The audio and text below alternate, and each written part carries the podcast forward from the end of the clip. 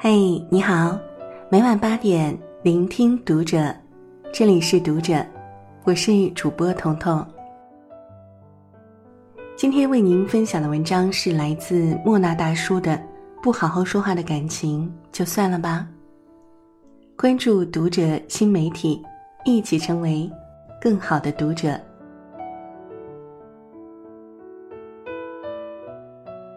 一个家里最讲究什么格局呢？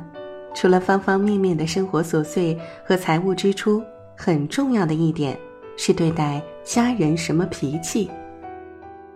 踹门而入和带花回家带来的结果是完全不同的。看了爱做家务的男人们，其中有这样一个场景：魏大勋早晨起来素颜擀面为家人们做早餐，妈妈起床后就对他唠叨了几句。魏大勋带着起床气，瞬间情绪失控，把手里的面皮摔在了案板上。我问你了吗？这一幕让很多人看了心疼。对待家人的脾气就是最锋利的刀子。有格局的人不会选择伤害最爱自己的人，不是为了得到什么，而是为了不失去什么。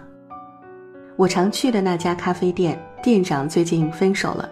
他说：“倒不是其他什么原因，不能忍受的是突然的脾气。